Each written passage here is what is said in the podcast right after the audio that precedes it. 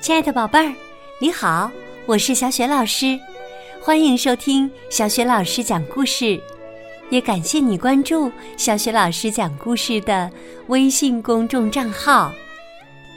下面，小雪老师给你讲的绘本故事名字叫《本杰明的展品秀》。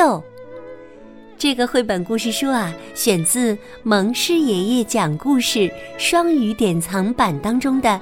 第一集，蒙氏爷爷是全球闻名的故事大王，他的作品呀已经畅销了近四十年了，全球销量超过了七千万册呢，可见蒙氏爷爷的故事是多么受宝贝们的喜欢了。今天为宝贝们讲的《本杰明的展品秀》绘本故事书的插图是来自加拿大的画家迈克尔·马奇克，译者刘芳芳。是辽宁少年儿童出版社出版的。好啦，有趣的故事，这就开始了。本杰明的展品秀。本杰明想带点奇特的东西去学校做展品秀，于是啊，他想到了刚出生的小妹妹。他走上楼，抱起妹妹。把它放进背包，然后去了学校。但是本杰明到了教室，刚坐下来，小妹妹就醒了。她不乐意待在背包里，便大哭起来。老师看看本杰明，说：“本杰明，别发出那种声音。”本杰明说：“不是我。”是我的小妹妹，她在我的背包里呢。我把她带来做展品秀。哎呀，老师说：“你可不能把小宝宝放在背包里呀。”他抓过背包，把它打开。宝宝看了看老师，继续大哭。老师说：“别担心，我知道怎么哄小宝宝。”老师抱起小宝宝，摇过来晃过去，摇过来晃过去，摇过来晃过去。可糟糕的是，老师不是小宝宝的妈妈，摇的也不太舒服，小宝宝哭的更大声了。校长跑了进来，看看老师说：“别发出那种声音。”老师说：“不是我，是本杰明刚出生的妹妹莎伦。本杰明带她来做展品秀，可是她哭个不停啊。”哦，别担心，我知道怎么让孩子安静下来。校长抱起宝宝，大声喊道：“喂，你，安静点儿！”宝宝一点儿也不喜欢那样的叫声，他哭得更大声了。哎呀，这孩子怎么了？校长说：“肯定是生病了，我要叫医生来。”医生背着一个黑色的大包来了，他检查了宝宝的眼睛、耳朵和嘴巴，说。哈哈，别担心，我知道该怎么办，给他打一针就好了。他打开包，拿出一支短短的针，不行，太短了。他打开包，拿出一支长一点的针，不行，呃太短了。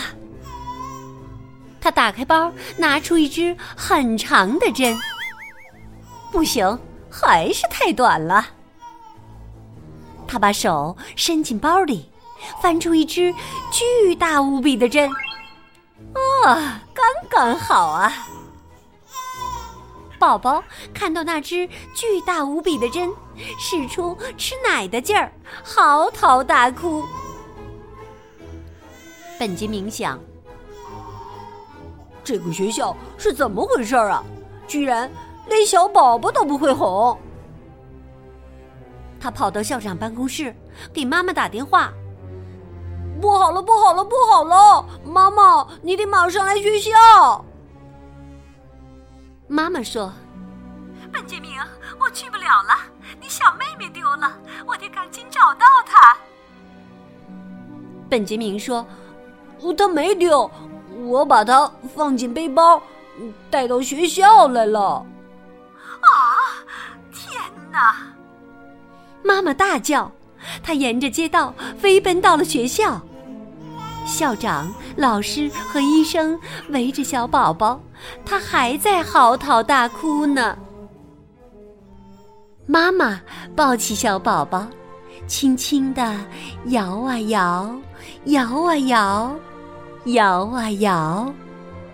小宝宝发出舒服的声音，睡着了。哦，谢谢谢谢，真是太感谢了。校长说：“这孩子实在太吵了，吵得我难受啊。”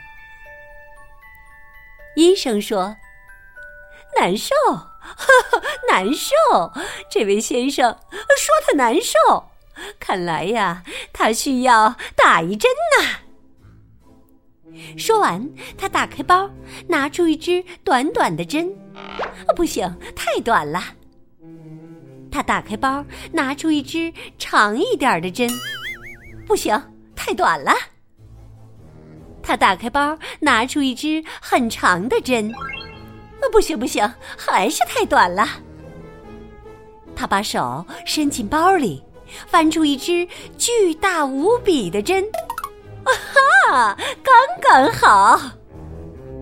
校长看了看那只巨大无比的针，他哇哇哇的大叫着，赶紧跑了。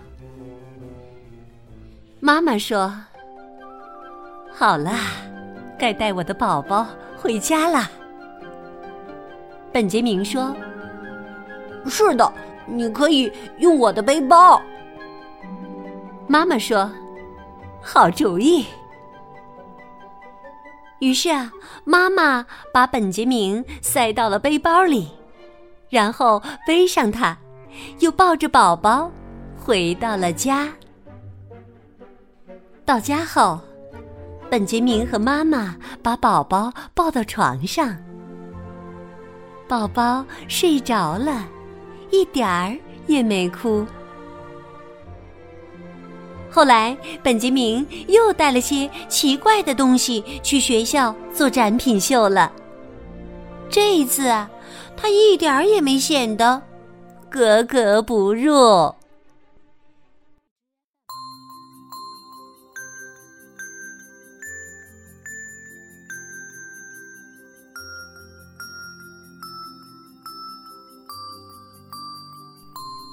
亲爱的宝贝儿。